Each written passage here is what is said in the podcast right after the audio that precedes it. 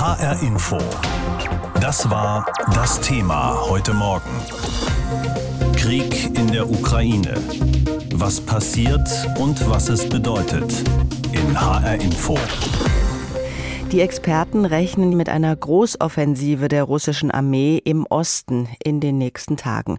Ob das jetzt im Moment so eine Art Ruhe vor dem Sturm ist, das berichtet uns Andreas Teska. Der ukrainische Präsident Zelensky erhebt neue schwere Vorwürfe gegenüber Russland. In seiner nächtlichen Videoansprache sprach er von zahlreichen Vermissten, für deren Verbleib es nur zwei Möglichkeiten gebe. Sie seien entweder nach Russland deportiert oder getötet worden.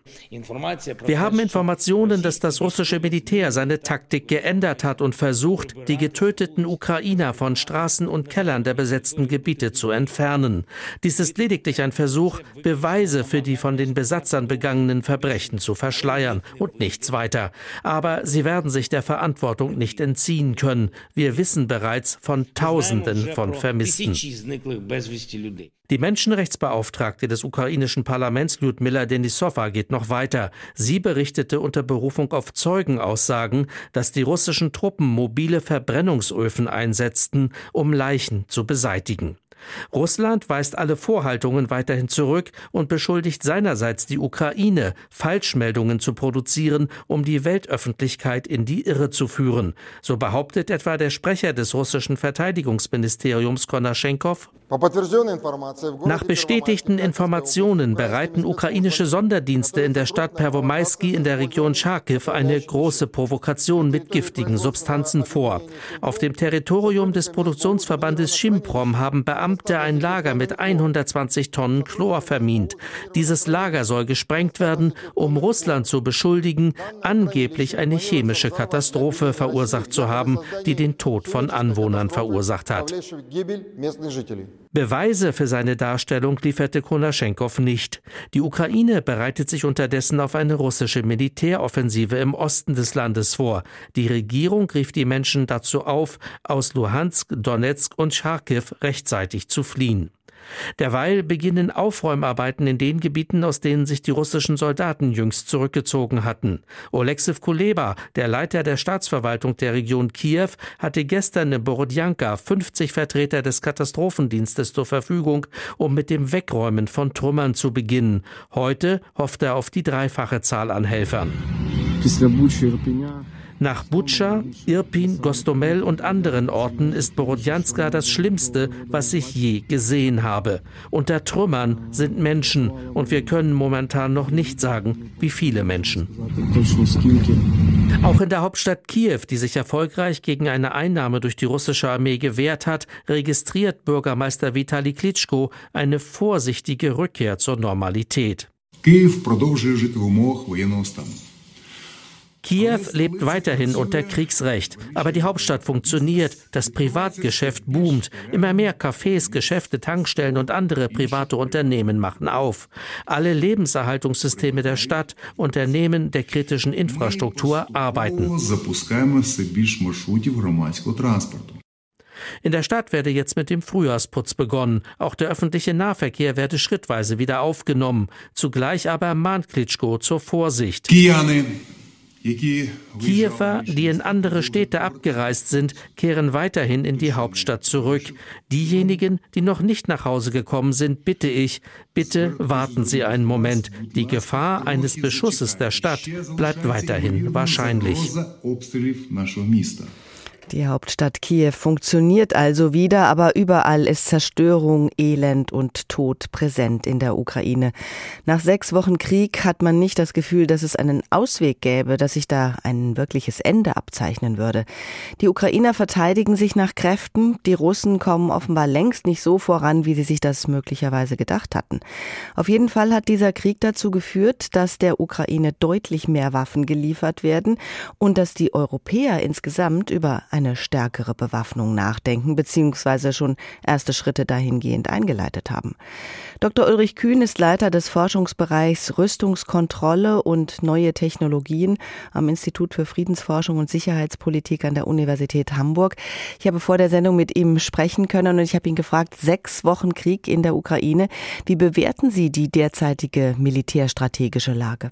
Nun, Nun, es sieht zum jetzigen Zeitpunkt so aus, dass äh, Russland seine Truppen teils zurückgezogen hat. Also es hat beispielsweise äh, mit der direkten Belagerung und dem Versuch, äh, Kiew zu umschließen, erst einmal äh, gestoppt, zieht seine Truppen jetzt zurück und sammelt sie. Und es sieht so aus, als wenn Russland eine Offensive vorbereitet, die wahrscheinlich binnen der nächsten sieben bis acht Tage losgehen wird. Und die wird sich dann vor allem auf den Osten des Landes, also auf die Region ähm, Luhansk äh, etc. konzentrieren. Und äh, da wird sich dann herausstellen, ob diese zweite Offensive der russischen Truppen, ob die erneut von den Ukrainern aufgehalten werden kann oder ob es diesmal den russischen Truppen gelingen wird, äh, den äh, ukrainischen Widerstand zumindest in der Ostukraine zu brechen. Also der aktuelle Rückzug ist eine Strategie, um sich neu zu sortieren und dann umso härter zuzuschlagen und ist kein Angebot zur Verhandlungsbereitschaft? Genauso sehe ich das. Das ist kein Angebot zur Verhandlungsbereitschaft. Ansonsten hätte der Kreml, das auch zumindest diplomatisch irgendwie signalisiert. Ich sehe bisher überhaupt generell auf russischer Seite kein ernsthaftes Entgegenkommen auf diplomatischer Ebene und auch kein wirkliches Interesse an einer Verhandlungslösung. Ich glaube, das Maximalziel des Kremls so wie Wladimir Putin das ausgegeben hat, also die Unterwerfung der gesamten Ukraine, das steht nach wie vor. Das steht nach wie vor, würden Sie sagen, obwohl Russland ja in der vergangenen Woche bekannt gegeben hat, sich auf die Ostukraine konzentrieren zu wollen. Ja, und das ist militärisch auch zunächst einmal das, was ich für die nächsten Wochen erwarte. Russland wird versuchen, in der Ostukraine eine neue Offensive zu starten und dabei vor allem versuchen, die circa 40 bis 50.000 ukrainischen Soldaten, die dort kämpfen, zu umschließen mit schnell vorstoßenden Bewegungen. Äh, wenn das der russischen Seite gelingen würde, dann wäre das wahrscheinlich schon so etwas wie eine vorentscheidende Schlacht um die Ukraine. Aber auch dann dürften wir nicht vergessen, die Ukraine ist geografisch gesehen ein sehr großes Land. Und der Widerstandswille der Ukrainerinnen und Ukrainer wurde ja nun schon mehrfach äh, von Anfang an unterschätzt. Über allem schwebt ja auch die große Sorge, dass Russland Nuklearwaffen einsetzen könnte oder chemische Waffen. Wird das mit jedem Tag wahrscheinlicher? Also zum jetzigen Zeitpunkt sehe ich offen gestanden fast keine Chance, dass wir hier einen Nuklearwaffeneinsatz sehen werden. Zumindest nicht in den nächsten kommenden Tagen oder Wochen. Leider könnte ich mir vorstellen, dass äh, wir vielleicht den Einsatz von Chemiewaffen sehen, so wie das auch schon in Syrien passiert ist. Dort hat Russland nicht direkt Chemiewaffen eingesetzt, aber es hat das Assad-Regime äh, zumindest in die Lage versetzt, solche Waffen einsetzen zu können. Und ich befürchte, so grausam äh, wie Putin und seine Armee gegen die Zivilbevölkerung vorgehen in der Ukraine, wäre das nur noch eine weitere Eskalationsstufe. Deshalb ja, Chemiewaffen, leider kann ich es mir vorstellen, nukleare Waffen zum jetzigen Zeitpunkt eher nicht. Es sind in den vergangenen Wochen immer wieder Vertreter beider Seiten zusammengekommen, um darüber zu sprechen, wie man diesen Krieg vielleicht beenden könnte. Ist da überhaupt keine Aussicht, das auf diplomatischem Wege hinzubekommen? Zum jetzigen Zeitpunkt sehe ich da wirklich keinen Ausweg, denn nochmal, dafür müsste die russische Seite wirklich signalisieren, dass sie ernsthaft an einer Deeskalierung der Lage interessiert ist dass sie ernsthaft auch ins Auge fassen würde, dass es zu einem Waffenstillstand kommt, dass es auch zu einem wie auch immer geordneten Rückzug kommt. Ich meine, dass die ukrainische Seite schon eine ganze Reihe von Zugeständnissen in den bisherigen Gesprächen mit Russland gemacht hat, beispielsweise äh, im Hinblick auf eine mögliche NATO-Mitgliedschaft. Ähm, und so gesehen äh, von ukrainischer Seite werden diese Gespräche scheinbar ernsthaft betrieben, aber ähm, den wirklichen Willen auf russischer Seite, den vermisse ich bislang. Was müsste passieren, damit Sie das Gefühl bekämen, dass da ein ernsthafter Wille da wäre? Naja, ganz klar, Russland müsste einem Waffenstillstand zustimmen und dieser Waffenstillstand müsste dann halten und müsste auch überprüfbar sein. Also das heißt, warum dann nicht beispielsweise eine internationale Blauhelm-Friedenstruppe unter Leitung der Vereinten Nationen ins Land reinlassen? Das könnte Russland ja machen. Russland sitzt im UN-Sicherheitsrat, aber Russland blockiert dort alles. Russland blockiert auch sonst. Und äh, noch einmal, ich befürchte, Putin hat ein Maximalziel ausgegeben. Dieses Maximalziel steht immer noch. Als die ersten russischen Panzer die ukrainische Grenze überschritten, war eines sehr auffällig. Überall war der Buchstabe Z zu sehen. Über die Bedeutung wird noch heute gerätselt. Es gibt da verschiedene Interpretationen. Aber klar ist, dieses Z hat sich zum Symbol des Krieges entwickelt. Russische Sportler tragen es zum Beispiel auf ihren Anzügen. Es gibt schon Merchandising-Produkte mit diesem Z, T-Shirts zum Beispiel. Professor Florian Töpfel ist Kommunikationswissenschaftler und Inhaber des Lehrstuhls für politische Kommunikation mit Schwerpunkt auf Osteuropa und die postsowjetische Region. Er forscht an der Universität Passau. Ich habe vor der Sendung mit ihm gesprochen und ich habe ihn gefragt, als Kenner der Kommunikationsstrukturen, wofür glauben Sie, soll das Z stehen? Ich glaube, da muss man sich zunächst einmal die Entstehungsgeschichte dieses Symbols ansehen. Und es war ja so, dass wenige Wochen vor Kriegsausbruch plötzlich die ersten Bilder und Videos auftauchten, die russische Militärfahrzeuge mit solchen obskuren Markierungen zeigen. Da war das lateinische Buchstabe Z zu sehen, dann auch ein lateinisches V beispielsweise. Und höchstwahrscheinlich waren diese Buchstaben als taktische Kennzeichnung gedacht, um die Ausrüstung verschiedener russischer Militärbezirke zu unterscheiden. So sollte das Z beispielsweise wohl für Sapper nicht stehen, also für den westlichen Militärbezirk. Mhm. Und jetzt genau. ist es also ein Symbol geworden für diesen russischen Angriff. Ist das ein wirkmächtiges Propagandainstrument der Russen? Ja, das würde ich schon sagen. Also alle Russen, die es in diesen Tagen an ihre Kleidung heften, signalisieren damit ganz deutlich ihre bedingungslose Unterstützung der russischen Truppen in der Ukraine. Und derartige Symbole fungieren in solchen Situationen als wichtige Ankerpunkte für soziale Bewegungen oder Staaten, um die herum Menschen eine kollektive Identität entwickeln können, ein Gemeinschaftsgefühl also. Deshalb sind solche Symbole sehr wichtig. Gibt es Hinweise darauf, dass die Bevölkerung in Russland dieses Z freiwillig äh, trägt oder ob es verordnet wird? Inwieweit Russinnen und Russen dieses Symbol freiwillig zeigen, ist derzeit kaum zu beurteilen. Mein Eindruck ist, dass ein beachtlicher Teil der Russinnen den Krieg derzeit tatsächlich unterstützt. Gleichzeitig wird aber sicherlich an vielen Stellen auch Druck unterschiedlicher Art ausgeübt. So hat man beispielsweise Kindergartenkinder in Z-Form arrangiert. Also hier kann man sicherlich nicht von Freiwilligkeit sprechen. Nach an anderen Orten wurden Studierende von ihren Dozenten zu entsprechenden Flashmobs aufgefordert. Arbeitgeber und Behörden fordern ihre Mitarbeiter dazu auf, sich an Unterstützungsveranstaltungen zu beteiligen. Auch hier besteht ein gewisses Abhängigkeitsverhältnis. Diese Macht des Staates, politische Partizipation und Unterstützung zu organisieren und in gewisser Weise zu simulieren, hat in Russland eine lange Tradition. Und wir haben das vor allem bei Wahlen in der Vergangenheit im großen Maßstab gesehen. Mhm. Es gab jetzt schon Vergleiche dieses Z mit dem Hakenkreuz-Symbol der Nationalsozialisten. Inwiefern kann man diesen Vergleich ziehen? Eine Anlehnung an das Hakenkreuz ist von Seiten der russischen Führung sicher nicht beabsichtigt. Die russische Propaganda positioniert sich ja gerade als Gegenpol zum Nationalsozialismus.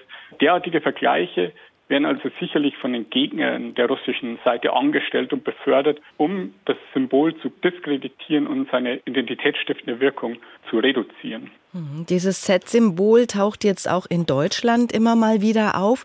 Weiß man, was das für Menschen sind, die dieses Symbol hier nutzen? Sind das auch echte Fans des Krieges oder eher so Mitläufer, die eigentlich gar nicht so genau wissen, was sie da tun?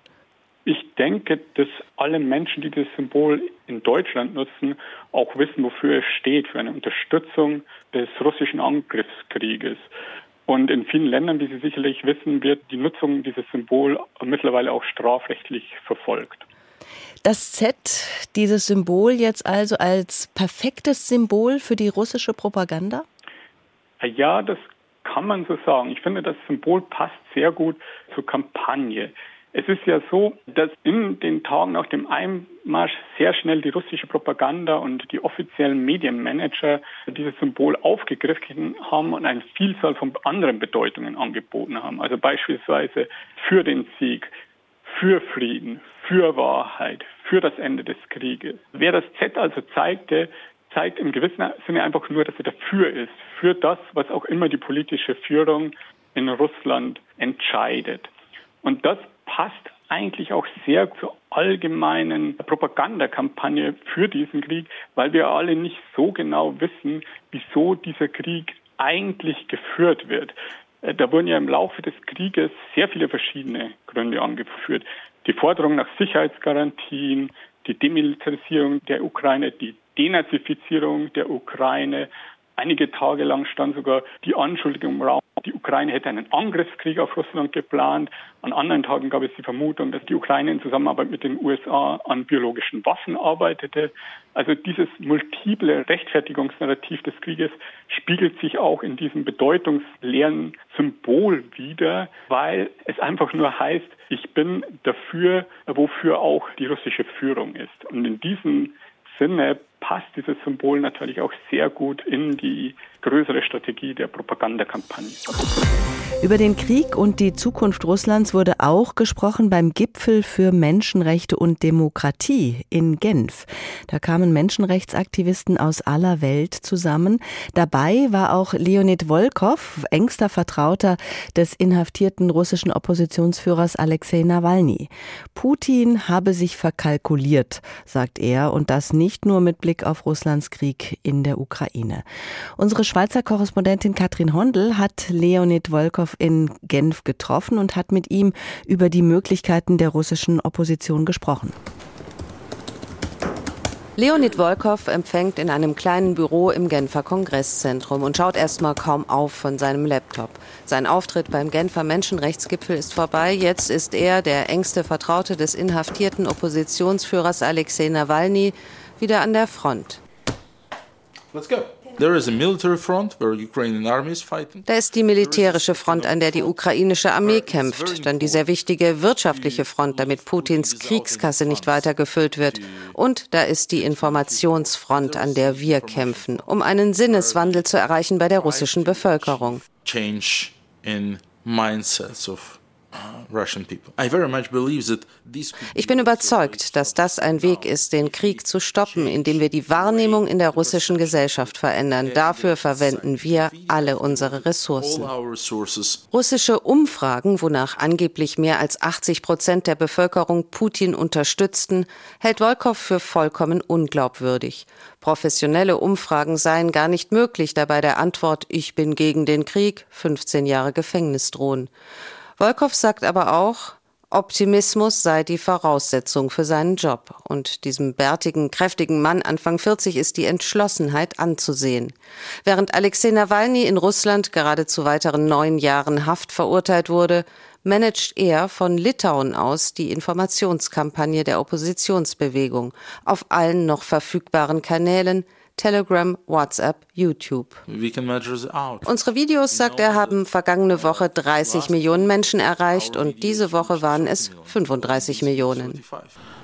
Yes. Solange Putin nicht beschließe, das Internet komplett abzuschalten, finde die Oppositionsbewegung Wege, die Leute im Land zu erreichen. His propaganda machine is very Putins Propagandamaschine ist sehr machtvoll, aber es bleibt eine Herausforderung zu erklären, dass militärische Verluste ein Sieg seien oder dass das Leben gut sei, wenn es schlecht ist. Die Menschen werden bald die Folgen der Sanktionen, des Krieges, des wirtschaftlichen Niedergangs spüren. In Russland nennen wir das den Kampf zwischen Kühlschrank und Fernseher. Ich glaube, der Kühlschrank übernimmt bald das Ruder.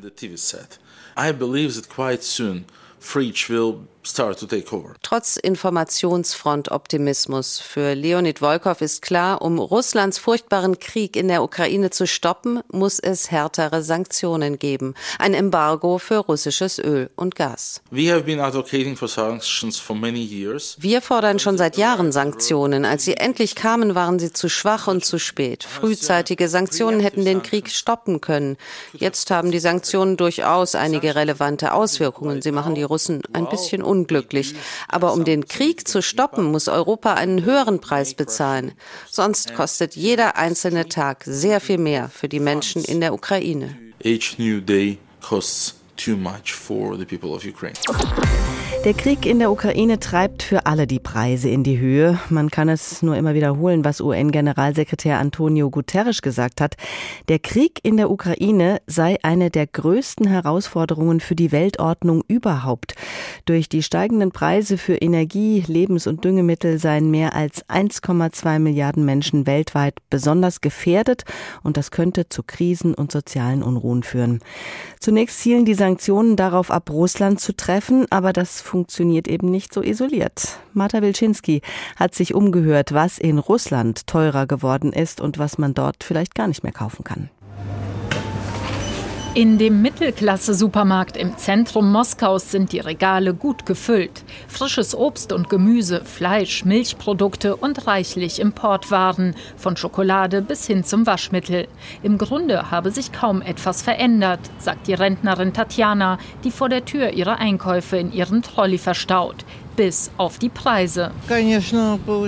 Natürlich sieht man die Preissteigerung. Vor einem Monat war es billiger, aber ich habe eine Rabattkarte, damit geht es. Ich selbst spüre die Sanktionen, Gott sei Dank nicht. Bei Lebensmitteln habe auch sie noch keinen allzu großen Unterschied gemerkt, erklärt die junge Mutter Jana. Aber bei anderen Produkten.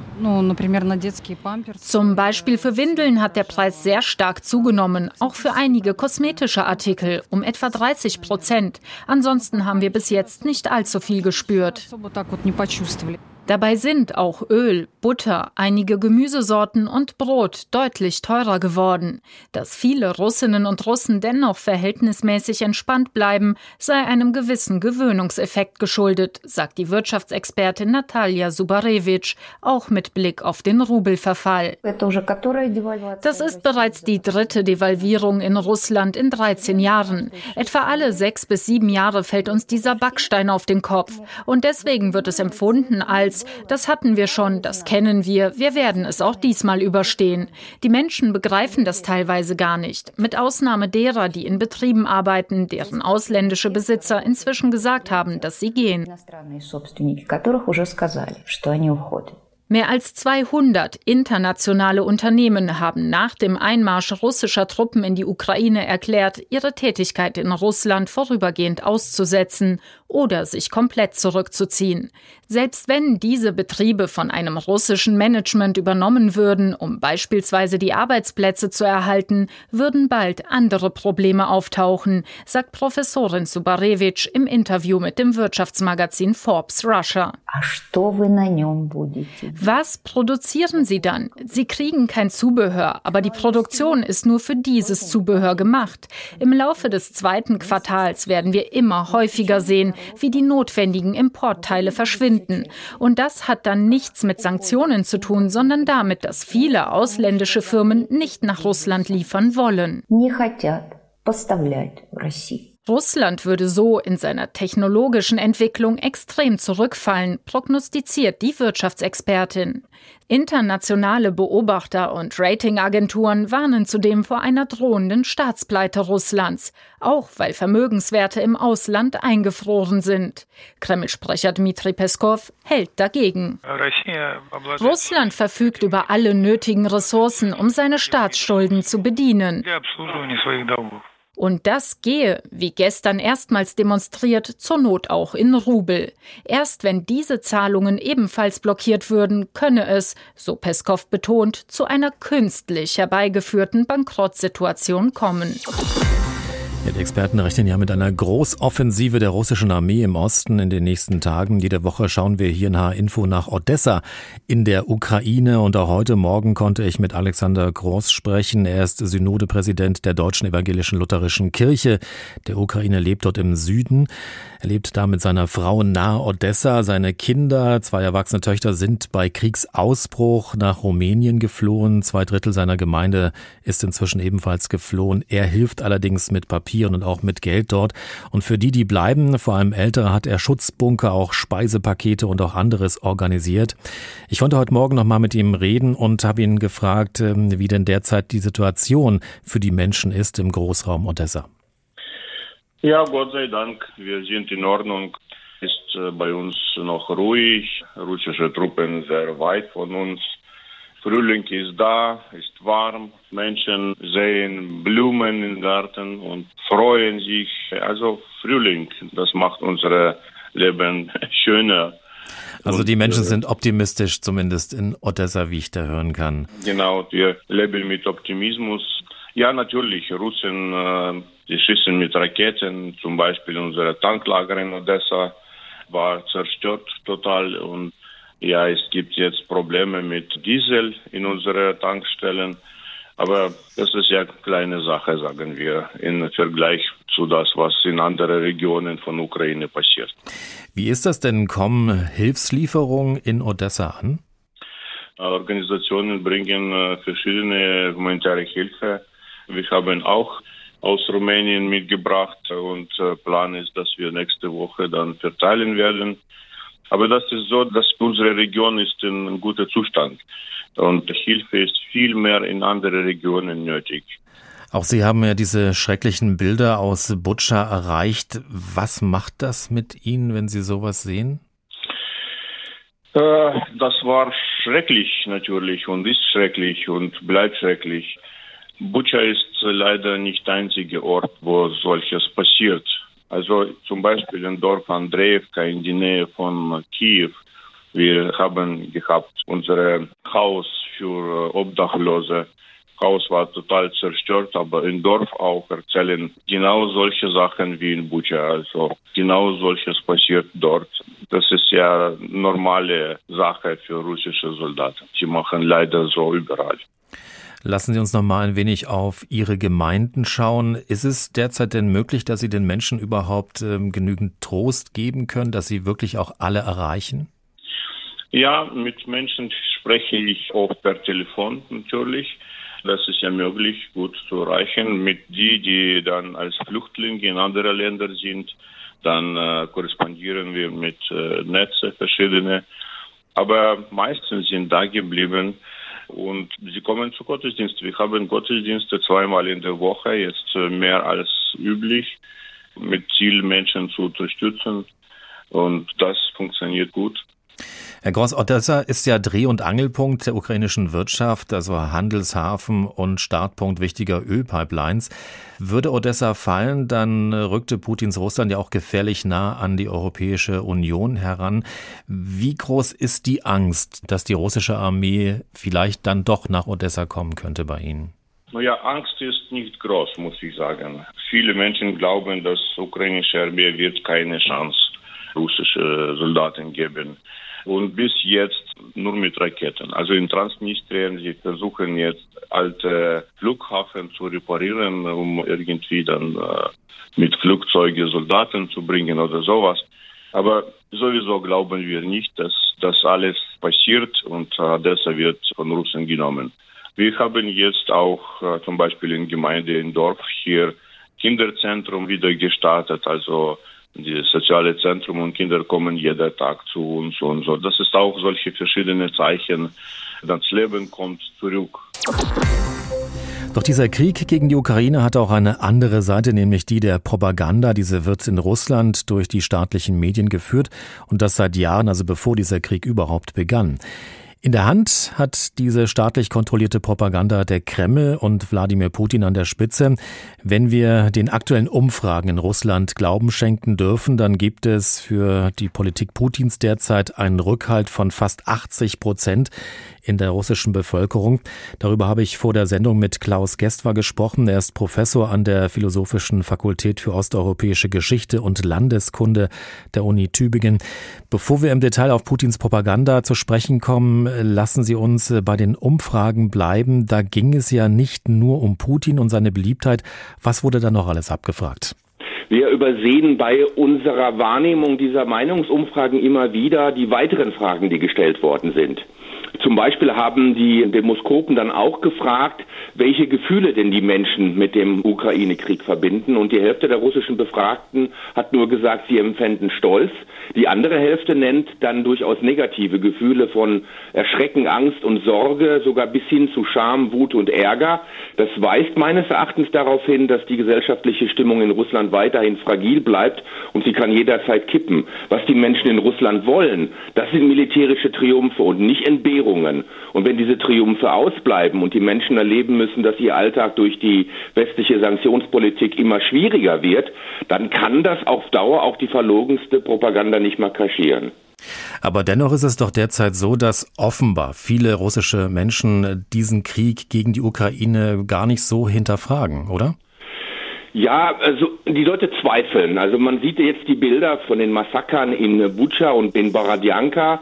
Äh, die werden ja auch im russischen Fernsehen gezeigt. Und da taucht, wenn ich mit meinen Freunden und Bekannten in Russland spreche, immer wieder der Punkt auf, dass man sagt, ja, eure Medien zeigen das so, unsere Medien zeigen das so. Wir wissen überhaupt gar nicht mehr, was richtig ist.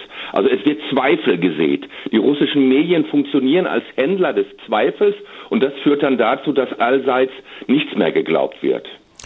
Dennoch könnten sich die Menschen in Russland ja auch bei anderen Medien, westlichen Medien informieren. Sie haben es ja auch schon gerade angeschnitten. Ist da vielleicht auch die Angst der Menschen in Russland zu groß, wenn man sich dann in der Öffentlichkeit dazu äußert, dass man Zweifel hat an Putin?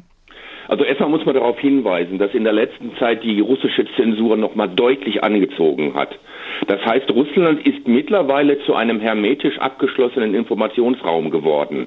Wer an Informationen herankommen will, muss digital sehr versiert sein. Da braucht so einen VPN-Client, um sich in einem anderen Land ins Internet einschalten zu können. Und wir dürfen nicht vergessen, dass mittlerweile schon wegen dieser sehr harschen staatlichen Repressionen 300.000 Menschen Russland verlassen haben. Und sie fehlen natürlich in diesem Land, um die öffentliche Kritik irgendwie zu organisieren. Was ist denn Ihrer Meinung nach die Propagandastrategie Putins? Trifft er den Nerv vom, ich sag's mal, stolzen Russland, das vom Westen hintergangen wird? Ja, ich glaube, in der Propaganda fallen drei zentrale Themen auf. Einmal Hass, weil die Ukraine sowie die Putin-Kritiker im Inneren übel diffamiert und diskriminiert werden, das schon seit mindestens acht Jahren. Zweitens dann Feindschaft, weil zwischen dem Westen und Russland so ein unerbittlicher Wertekrieg heraufgeschworen wird und den Menschen suggeriert wird, Europa strebe danach, Russland mit aller Macht zu zerstören. Putin hat ja die Ukraine sogar als Anti-Russland bezeichnet. Und drittens taugt natürlich der Patriotismus sehr gut zu einer gesellschaftlichen Mobilmachung, in der nämlich die Geschichte und auch das kulturelle Erbe Russlands fortwährend missbraucht wird, um die vermeintliche Einheit von Volk und Führer und die Größe des russischen Imperiums sowie die Liebe zur Heimat zu beschwören. Wie lange glauben Sie, wird Putins Propagandamaschinerie noch funktionieren? Also wann könnte ein Wendepunkt eintreten, wo den Menschen dann bewusst werden könnte, dass etwas nicht stimmt? Also Putin braucht jetzt unbedingt militärische Siege. Die erste Phase des Ukraine-Krieges hat sich überhaupt nicht so dargestellt, wie er sich das gewünscht hat. Der schnelle Einzug in Kiew ist ausgeblieben. Es hat zigtausend Tote, Verwundete und Traumatisierte gegeben. Deshalb hat er jetzt die Truppen um Kiew abgezogen und versucht jetzt im Osten und Süden der Ukraine Erfolge zu erzielen. Wenn ihm das gelingt, kann er das natürlich als eine Erfolgsstory verkaufen. Falls ihm das nicht gelingt, werden sicherlich die Entbehrungen im Alltag immer weiter durchschlagen. Wir dürfen nicht vergessen, dass die russische Wirtschaft außerordentlich verwundbar ist und die westliche Sanktionspolitik trifft da auch tatsächlich wunde Nerven. Das heißt, je länger dieser Krieg dauert, umso schlechter für Putin. Ja, was er braucht, sind einfach Siege. Und solange sie sich nicht einstellen, kann auch die Propaganda das nicht kaschieren. Also das ist, glaube ich, der ganz entscheidende Punkt. Und da müsste auch die westliche Politik ansetzen, um die Wehrhaftigkeit der Ukraine weiter dauerhaft zu stärken. HR Info. Das Thema. Wer es hört, hat mehr zu sagen.